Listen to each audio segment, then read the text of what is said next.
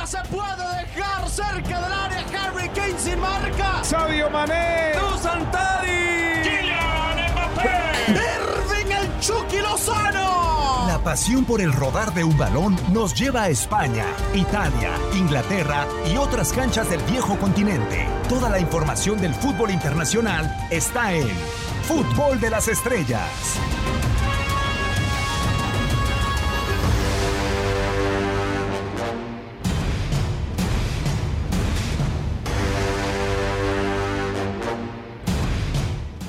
¿Qué pasó? ¿Cómo están? Con el placer de saludarlos, sea, de día, de tarde, de noche.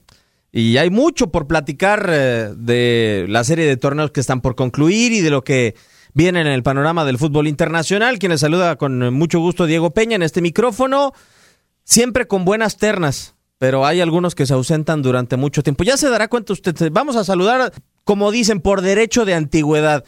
Hugo Salcedo, Hugo, con el eh, placer enorme de tenerte por acá de vuelta. Lo bueno que tú no te pierdes tan seguido.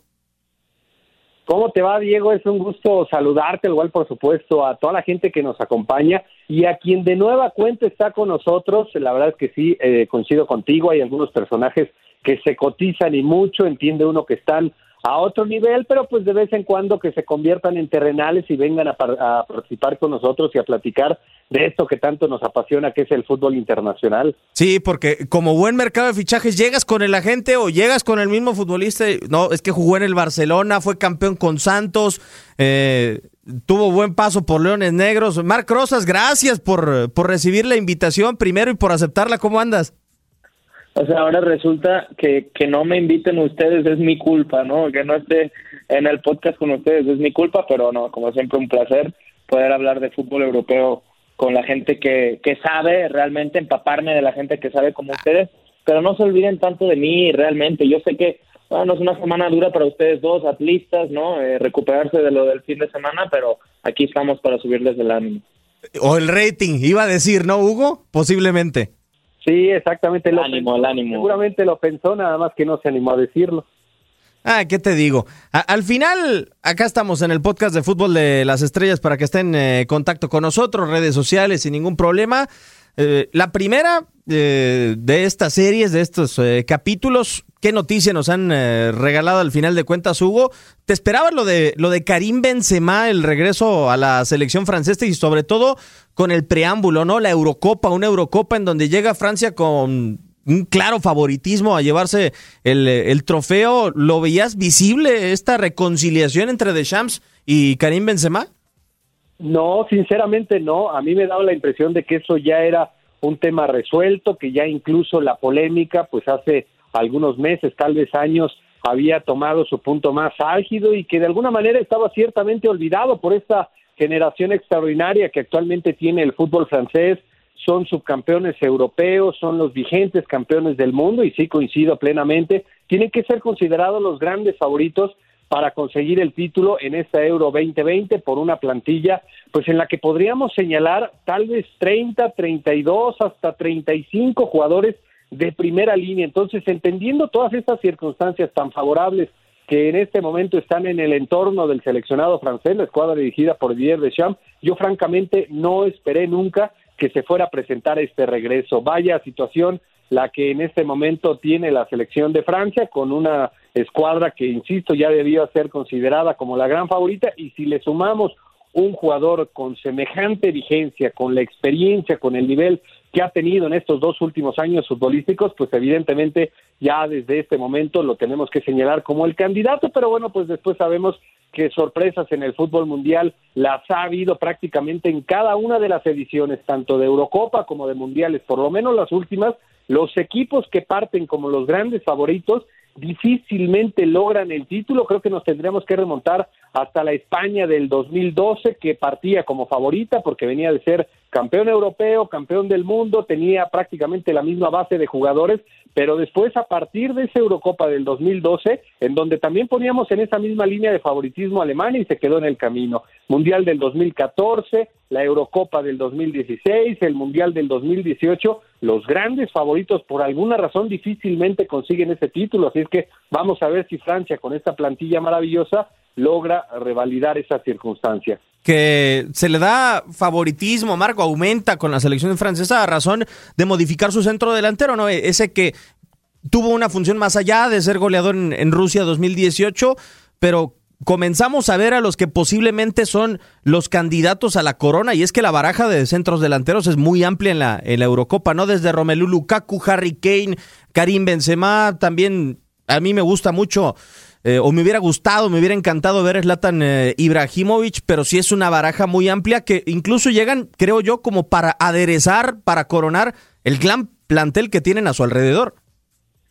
Sí, pero también eh, el favoritismo, y estoy muy de acuerdo con Hugo, yo no me lo esperaba lo de Karim Benzema, ni mucho menos, porque eh, si durante los últimos años el, el, mensaje de Didier Deschamps siempre había sido eh, que, que lo extrafutbolístico o lo que lo que implicaba fuera de la cancha, en este caso en en el tema de extorsión de Karim Benzema pesaba mucho más que lo que hubiera hecho en la cancha para un posible llamado, no sé qué ha cambiado en estos momentos, para ese regreso a la, a la selección, ¿no? Me parece muy positivo futbolísticamente hablando, pero la última selección que llegó tan, tan, tan favorita a una, a una cita como esa, que fue el Mundial de Rusia, fue Alemania, ¿no? Que hablábamos de esas, a la selección A, la selección B que ganó las confederaciones, la selección C incluso que podía llegar a competir o que, o que ganó la plata olímpica luego en Río eh, dos años, dos años antes eh, no sé si ese favoritismo le favorece tanto a la, a la, selección francesa porque también incluimos la Eurocopa que jugaron como locales donde eran ampliamente favoritos creo yo sobre sobre el papel y acaban perdiendo la final contra contra Portugal no si hacemos un análisis frío de los hombres de los delanteros del uno por uno que puede presentar ahora de Champs con los 26 convocados, pero eh, en un eh, hablando solo de los delanteros, en el caso de, de Mbappé, de Griezmann, del mismo Giroud, de Karim Benzema, si comparamos esto a todos los demás, pues, pues realmente las comparaciones son bastante odiosas, porque sí en Bélgica está Lukaku, pero como delantero tienes a poco más. Eh, en la selección española, por ejemplo, que históricamente te aparecía un David Villa, un Fernando Torres, pues ahora, ahora mismo el referente o el mejor delantero que tiene Luis Enrique, creo yo, en estos momentos, es Gerard Moreno, el futbolista del Villarreal, porque ni Paco Alcácer, ni Álvaro Morata, ni Rodrigo, ni el que me quieran decir ahora mismo es un referente, ¿no? Y, y creo que Francia en ese sentido sí está robando. No, y, y, porque creo que tiene que ir todo de la mano, ¿no, Hugo? Porque, a ver, yo quiero poner dos ejemplos. Robert Lewandowski, que también es el extraordinario delantero que acaba de romper el récord de, de Müller o emparejarlo, según nos está escuchando y si, si, se dio la situación, pero a su alrededor parece que no hay mucho para ofrecer a esta Eurocopa. Y ponías el ejemplo de España. Es España que había llegado tan favorita al Euro del 2012 si mal no estoy, jugó con falso 9, ¿no? Aquella eh, selección española en el 2012, incluso por episodios con Fábregas como centro delantero.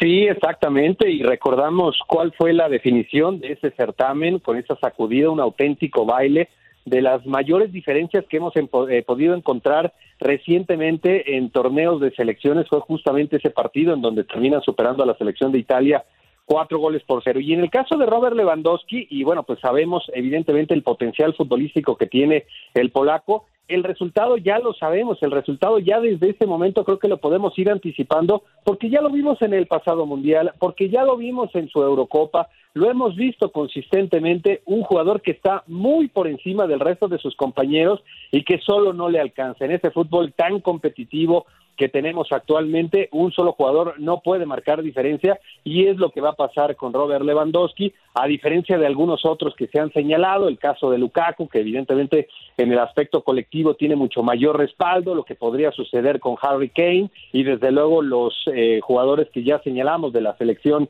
de Francia. En el caso de la selección de España, para mí podría ser ciertamente al revés, ¿eh?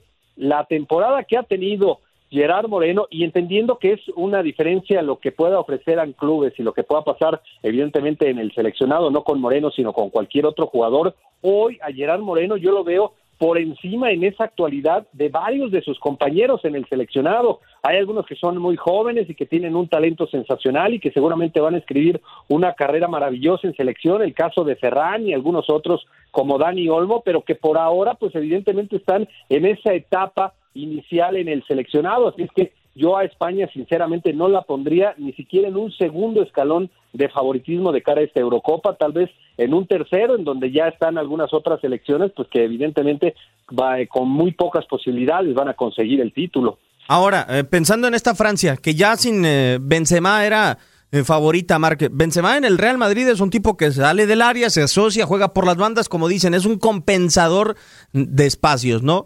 Karim Benzema. ¿Será lo que necesita esta Francia de Didier Deschamps teniendo tanto talento al, alrededor de Benzema o necesita la presencia de área de Karim? yo creo que todos son jugadores suficientemente inteligentes para adaptarse, ¿no? Y, al final son tan, tan, tan talentosos que a, mí si me lo preguntas así, ahora mismo creo que Benzema encaja mucho mejor en una delantera con, con Griezmann jugando con total libertad y con Mbappé, Mbappé eh, seguramente partiendo desde el lado derecho, ¿no? Desde una de las bandas, con Kingsley Coman también eh, jugando, desequilibrando desde una de las, de las bandas. Eh, por talento creo que pueden llegar a, acoplarse. Ahora también es real que el 4-2-3-1 muy marcador de Didier Deschamps, con la contención, eh, con Engolo con el, con el mismo Paul Pogba, está muy, muy, muy marcado, ¿no? Y cada uno tiene su papel muy, muy claro. Criticábamos mucho la figura de Oliver Giroud porque en el Mundial, aún haciendo un buen papel, no anotó goles y, se lo criticó porque eres el delantero centro de la, de la selección campeona del mundo, pero no has anotado ningún gol, pero si hablamos de talento, obviamente creo que Benzema se adapta perfectamente, ¿no? Y creo que las respuestas también en redes sociales, hoy me fijaba en la respuesta de, de Kylian Mbappé, ¿no? Que subió una foto junto a junto a Karim Benzema, los mismos futbolistas eh, franceses, si ya de por sí tienen una gran selección, como hemos comentado, son los actuales campeones del mundo, son los máximos favoritos a ganar la, la próxima Euro y seguramente también el próximo Mundial de, de Qatar, cuando sumas a otro futbolista de este nivel, pues están todos felices, ¿no? Y a mí me gustó mucho, por ejemplo, esa, esa respuesta, esa, ese pose de, de Kylian Mbappé ojalá que la misma respuesta la tenga Olivier Giroud, el eh, karting, como le, lo bautizó Karim Benzema, eh, que contra el Fórmula 1. Yo lo que sí veo también es que muchas veces hay ocasiones, eh, Hugo, por ejemplo, el caso de Alemania. Yo veo Alemania y, siento que la falta de un centro delantero matón que tuvo con Miroslav Klose por tantos años es lo que lo ha obligado a modificar un mundo de cosas. O sea, yo vi Rusia evidentemente por la nacionalidad, porque compartí el grupo con, la selección mexicana y me, que me quedé con la sensación de ver una Alemania que se quedó a centímetros de la fase de octavos de final. ¿Y por qué digo a centímetros? Porque generó tanto, pero no tuvo un killer que a final de cuentas se terminó quedando fuera con muy pocos goles en el campeonato cuando estábamos acostumbrados a, otra selección, eh, sobre todo más matona. A final de cuentas, eh, ¿cuál de estos delanteros para ti pueden llegar a marcar la diferencia? Porque Harry Kane sí ha sido un centro delantero magnífico, así como Romelu Lukaku, grandes cifras, pero ¿cuál para aparecer en los momentos decisivos? Pues es que mira, en el caso de la selección de Bélgica y en donde incluimos evidentemente a Romelu Lukaku, los venimos esperando desde el Mundial del 2014. Todos decíamos, esta generación que es maravillosa, que está compensada, que está equilibrada, que tiene referentes en prácticamente todas las líneas, desde la portería hasta el último de los delanteros y dos y hasta tres alternativas en algunos de los puestos, no sucedió en ese Mundial. Después para la Euro, ya un poquito más maduros, ahora sí puede ser su gran evento, tampoco pasó. Y en el Mundial anterior, ahí sí fue de todas, creo, la peor de las exhibiciones porque estaban maduros, estaban con un eh, muy buen rendimiento, con campañas extraordinarias en cada uno de los clubes, así es que pues la selección de Bélgica, no solamente en Lukaku, sino en el resto de la plantilla, a mí me sigue dejando dudas, me da la impresión de que algo va a pasar con esta generación, que al paso de los años lo vamos a recordar como lo que pudo haber sido y no lo que realmente sucedió en la cancha. En ese sentido, Francia, con jugadores que incluso son mucho más jóvenes y que ya participaron en el pasado mundial, de inmediato tuvieron un impacto. Y no hablo solamente del título, que evidentemente es lo que salta a la vista, la manera en la que se desempeñaron, la categoría, la personalidad con la que se mostraron en cada uno de los partidos. Yo a algunos de los jugadores de la selección de Bélgica no vi.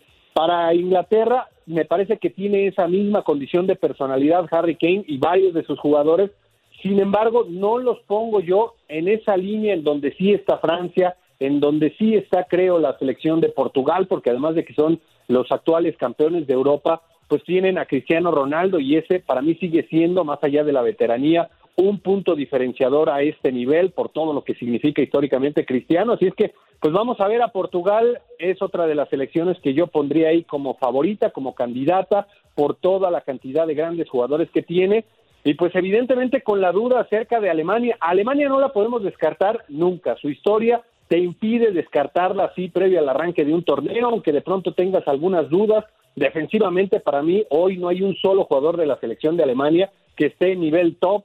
Puede aparecer ahí Rudiger, que ha tenido una muy buena campaña, de acuerdo a lo que habíamos visto en las anteriores. Se esperaba mucho y realmente no ha pasado nada, ni siquiera estoy seguro que en algún momento pudiera aparecer en esa convocatoria y después Klosterman y si aparece en algún momento de los jugadores que ya habían sido borrados, que ya habían sido señalados por Jovi que no iban a aparecer de nueva cuenta en una convocatoria, el caso de Hummels y Boateng, pues a lo mejor un poquito más de garantía por la experiencia, pero no por el nivel actual, así es que Alemania yo le cuestiono eso, la defensa no tiene garantías, no te las da, no veo un jugador que sea, insisto, de nivel élite, y en la ofensiva sí los tiene, pero no terminan de ser consistentes. Nabri y Leroy Sané, además, evidentemente, de Timo Werner, tienen un potencial para mí de ser figuras, de ser realmente estrellas del fútbol mundial. El problema es la inconsistencia que los acompaña a nivel de selección y también a nivel de clubes. Pueden dar el partido de un torneo o pueden pasar tres o cuatro partidos y un torneo puede ser muy corto, en este caso la Eurocopa, y ya no los vimos, ¿eh? ya no aparecieron estos jugadores. Entonces, de Alemania, pues una incógnita muy grande a mi juicio. No, y hasta se ve con Timo Werner, ¿no? O sea, el tipo se puede pasar 10 partidos sin anotar y de repente aparece en una, en una semifinal. ahora, yo lo que veo, Mark, es que se desató el debate en redes sociales de quién es mejor delantero para esta Eurocopa, pero recordé una frase de un entrenador que en una serie nos abrió los ojos de su calidad humana como José Mourinho y que curiosamente coincidió con los dos centros delanteros que voy a mencionar. Para ti, Harry Kane está cercano a ser lo que hoy hace en el Real Madrid Karim Benzema, y lo vemos hoy quizá en registros, el mejor asistente de la Premier League y el mejor goleador del campeonato inglés. Sí, no, es que Harry Kane, lo de Harry Kane me queda claro que en cuanto a números nunca decepcionado, ¿no? Eh, pero en cuanto a números en lo individual, ¿cuándo se ha convertido realmente en ese referente? no Más allá del Mundial de Rusia 2018, con una Inglaterra que pocos esperábamos, que a todos nos sorprendió, que sí puede llegar a ser circunstancial, una palabra que le encanta en el fútbol actual a mi hermano Hugo Salcedo, lo circunstancial que, que acaba siendo el, el, fútbol y lo decisivo, ¿no? En tandas de penales, del plantarte en unas semifinales y acabar cuarto del Mundial cuando realmente era una regeneración la que estaba consiguiendo Gareth Southgate pero yo no, lo, no, me acaba de convencer, o sea, sí entiendo que en cuanto a calidad, en cuanto a talento, en cuanto a movimientos, ese, ese nueve, ese tipo de nueve, que no solo es goleador, sino que también genera mucho para sus compañeros, pero cuando se habla, se especula de a dónde va a ir, ahora que parece que ha pedido esa cláusula de, de salida, ¿no? La posible salida del Tottenham, yo no creo que sea ese delantero que matón con el que puede contar un club como el Real Madrid, por ejemplo, ¿no? Cuando se especula de posibles fichajes, cuando llegan los mercados de fichajes, no me parece un delantero tan, tan, tan decisivo, aunque luego si vemos las estadísticas, pues sí lo, lo acaba haciendo, ¿no? Un poco lo que comentaba ahora Hugo, en, eh, a mí Alemania no me parece, me parece lejos de esa muy buena Alemania precisamente por eso, porque no tiene referentes, creo yo, eh, tiene muy buenos futbolistas, el regreso de Thomas Müller, eh, Nabri también en esa zona de definición, los del Bayern, ¿no? Sobre todo León, León Goretzka, eh, Timo Werner también, pero siento que aún no están preparados, ¿no? Para competir, sobre todo con Francia, pero para mí Portugal, eh, no solo porque tiene Cristiano Ronaldo, que para mí, hablando de delanteros, es el más decisivo, eh, sino porque también tiene una gran generación y ha cambiado un poco esta idea futbolística, ¿no? De lo que vimos en el 2016, que era una selección muy equilibrada que priorizaba sobre todo eso, ¿no? El equilibrar, el defender bien y contraatacar con un eh, referente tan claro como era Cristiano Ronaldo, pero además ahora con la virtud de, de, poder tener el balón, con eh, Bernardo Silva, con Bruno Fernández, con futbolistas que, que a nivel Premier están siendo de, de lo más destacado en, en, en el primero y el segundo clasificado, Manchester City y Manchester United, con una muy buena central también, desde la veteranía con, eh, con Pepe, pero también lo de Rubén Díaz me parece espectacular esta, esta temporada. Yo creo que Portugal está ahí, ¿no? En un segundo peldaño, más allá de las Bélgicas, más allá de España, más allá incluso de Inglaterra, que ahora sí ha llevado un muy buen proceso en estos cuatro años post, eh, bueno, incluso en, en, la clasificación, ¿no? Del Mundial de, de Rusia, pero sí, yo no, no veo a Harry Kane ahora mismo, eh, en número sí, pero en nivel no me acaba de convencer para catalogarlo como uno de esos delanteros top a nivel mundial y sobre todo pensando en la próxima Eurocopa. Y para cerrar el debate, Hugo, porque decían es que Lewandowski es mejor centro delantero porque tiene más presencia diaria, termina sus jugadas de primer toque y otros decían es que compensa muy bien y te da lo que otros centros delanteros no tienen. Para ti, Hugo, ¿qué define al eh, mejor centro delantero que pueda participar en esta Eurocopa? O sea, ¿por qué características? ¿Porque sea goleador? ¿Porque tenga esas características de moverse como Benzema? ¿O, cómo catalogarías tú? ¿Cómo es tu prototipo de centro delantero que podría robarse esta Eurocopa? Es que mira, me da la impresión de que ya en este fútbol actual, pues el centro delantero evidentemente no debe de concentrar únicamente sus posibilidades dentro del área. Lo hemos visto, la evolución de los grandes centros delanteros, cómo técnicamente han mejorado, cómo técnicamente ellos mismos se han visto obligados a generarse sus propias oportunidades.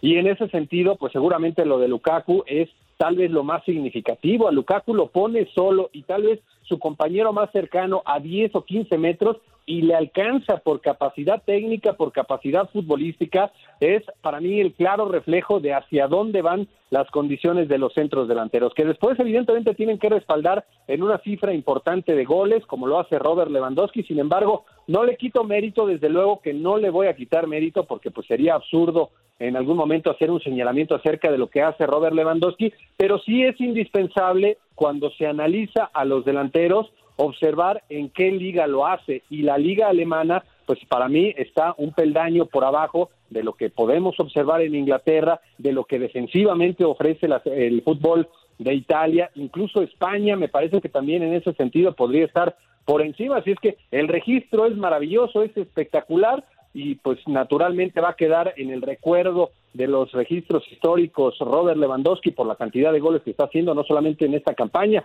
sino toda su presencia con el cuadro del Bayern Múnich, pero sí es indispensable hacer el señalamiento de cuántos partidos enfrentó a equipos pues que no estaban al nivel del conjunto del Bayern Múnich y cuántos de esos goles los convirtió en sacudidas de cuatro o cinco para arriba, insisto, pues esto también me parece que en algún momento deberá de ser una situación a considerar, a diferencia, por ejemplo, lo de Karim Benzema, que también, pues es ese reflejo del actual centro delantero con esas virtudes de que si en algún momento se sale de la zona de referencia del área, tenga la capacidad para generar espacios con esa inteligencia, que lo mismo convierta, que asista. Es realmente un constructor de juego, Karim Benzema, así es que me parece que hacia allá están encaminadas las posibilidades de los grandes centros delanteros. Ya en el pasado han quedado esos números nueve que estaban ahí solamente a la espera de los servicios y de ser contundentes, esos ya no existen y ya seguramente no los vamos a volver a ver. No, y yo creo que al final hubiera sido sensacional, solamente para ponerle punto final a, a esta etapa del podcast, que hubiéramos tenido a Erling Broad Holland y por si fuera poco también Zlatan Ibrahimovic en esta Euro. Ha llegado el eh, momento prácticamente de cerrar esta emisión del eh, podcast de Fútbol de las Estrellas. Pues, ojalá vamos a tratar de mandarlas, no sé, en alguna paquetería especial, las invitaciones, Mark, eh, para que te tengamos por acá mucho más seguido. Muchísimas gracias, como siempre, ya lo sabes. Ya tienes mi teléfono, tienes mi WhatsApp, hermano. Yo sabes que todas las semanas quiero estar en este podcast. Nada más que, pues, prefieren a otros expertos. Yo sé que a mí me mando mucho a José Hernández, a Dani Nora, obviamente el, el, que no se lo pierde nunca es Hugo Salcedo, eh, Raúl Méndez también, acuérdense, acuérdense de uno también de vez en cuando, no solo para hablar de los desastres del Barça. Hugo, como siempre, pues, reconociéndote, ¿no? Que estás al pie del cañón, no como otros. Nada, no te creas, Marc. muchísimas gracias, Hugo, ya lo sabes, un placer tenerte por acá. Al contrario, Diego, como siempre, un enorme gusto, igual compartir el día de hoy con eh, Marc y con toda la gente que nos ha acompañado y pues evidentemente estamos en horas en las que se terminarán ahora sí ya oficialmente algunas de las competencias más importantes del viejo continente y entonces empezar a meternos de lleno en lo que serán las finales continentales de Europa League, evidentemente esa final de Champions que seguramente tiene como gran favorito al Manchester City. Un gusto como siempre y un fuerte abrazo para todos. Igualmente, Hugo.